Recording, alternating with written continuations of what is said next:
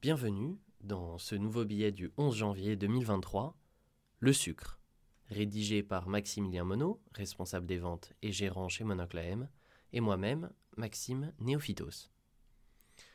Nous avons commencé le billet par une citation. Mais tu en connais encore des acheteurs aujourd'hui, des encore plus cons que toi? disait Gérard Depardieu dans Le Sucre, un film de 1978. C'est en ces termes que le vicomte Raoul Renaud d'Aumécourt, un courtier sans scrupules, s'adresse à Adrien Courtois, joué par Jean Carmet, lorsque l'autre lui annonce qu'il a des positions pour plus de 600 tonnes de sucre lors de la grande folie boursière de 1974, dans l'un des dialogues les plus cyniques des films réalisés sur la spéculation. Pour la petite histoire, entre 1974 et 1975, les prix du sucre cotés sur la bourse de Paris sont multipliés par 8 avant d'être divisés par 5 du fait d'un engouement sans précédent de la part des boursicoteurs, ce qui incitera d'ailleurs Jacques Rouffio à en faire un film. Ce qui est étonnant, c'est qu'entre 1974 et 2023, les choses n'ont pas tant évolué sur les marchés. On y retrouve toujours autant d'inepties.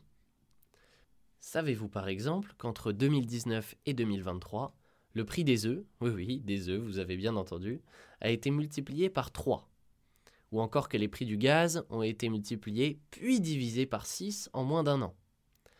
Un constat similaire peut être fait sur les actions. Sur la seule période de 2020 à 2023, un fonds comme celui de Cathy Wood, Ark Invest, a vu sa valorisation être multipliée par 3 avant d'être divisée par 5. Bref, vous l'aurez compris, le juste mot est volatile.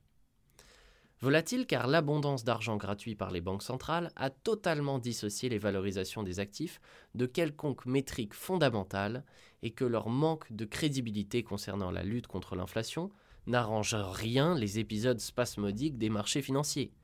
2022 a été un bon exemple en la matière et l'année 2023 a l'air de débuter sous les mêmes augures. Sur ces sujets, l'excellent article de Raghuram Rajan, ancien président de la Bank of India, dans le Financial Times, nous éclaire. Les banques centrales ont un vrai problème de crédibilité et il va falloir qu'elles le règlent, ce que les marchés ont l'air très réticents à accepter. Si l'on souhaite sortir de l'ornière dans laquelle nous sommes en ce qui concerne la hausse des prix. La résilience des marchés de l'emploi, que ce soit en Europe, 6,5% de chômage, un plus bas sur la dernière trentaine d'années, et aux US, 3,5% de chômage, un record également, pose toujours un vrai problème vis-à-vis de ce que souhaitaient nos banquiers centraux, à savoir une baisse de la consommation. Larry Summers, qui est particulièrement expérimenté sur ce sujet, le mentionne avec vigueur. Quoi qu'il en soit, notre philosophie n'est pas de faire des grands paris sur ces discussions, mais l'état du monde tel qu'il est aujourd'hui nous plaît bien mieux que lorsque nous regardons par le prisme des marchés financiers qui sont très divergents dans leur manière de traiter les sociétés et les classes d'actifs.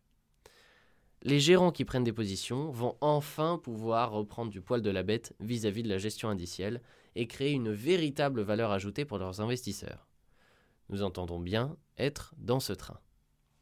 Pour ce qui est du marché et du portefeuille, depuis le début du mois de janvier, le fonds affiche une performance de plus 1,57% au 6 janvier. Cela se compare à des marchés actions relativement stables aux États-Unis, avec un marché sur le Nasdaq à 0,9% et 1,4% pour le SP 500. Les marchés sont également assez aussi en Europe, avec plus 6% pour l'Eurostock 50. Pour ce qui est des lignes de notre portefeuille, Apple, 4% du fonds. Nous avons investi 4% du portefeuille sur Apple. Elle se paye aujourd'hui 19 fois, ce qui n'est plus si élevé, avec une division service en nette croissance. Il faut savoir que Warren Buffett détient plus de 5% du capital actuellement. Atos 2025, S'économie 2026, de 1% chacune à liquidation complète des positions. Nous faisons la cession de ces deux positions obligataires. Le contexte économique actuel nous incite à la prudence sur le crédit en situation tendue. Pour ce qui est de notre couverture sur le Nasdaq, elle passe de 10% à 5% nous avons réduit une partie de notre position de couverture afin de resensibiliser le fonds sur la poche action. Nous touchons à la fin de ce billet. Il ne reste plus qu'à Maximilien et à moi-même qu'à vous souhaiter une excellente journée et à très bientôt.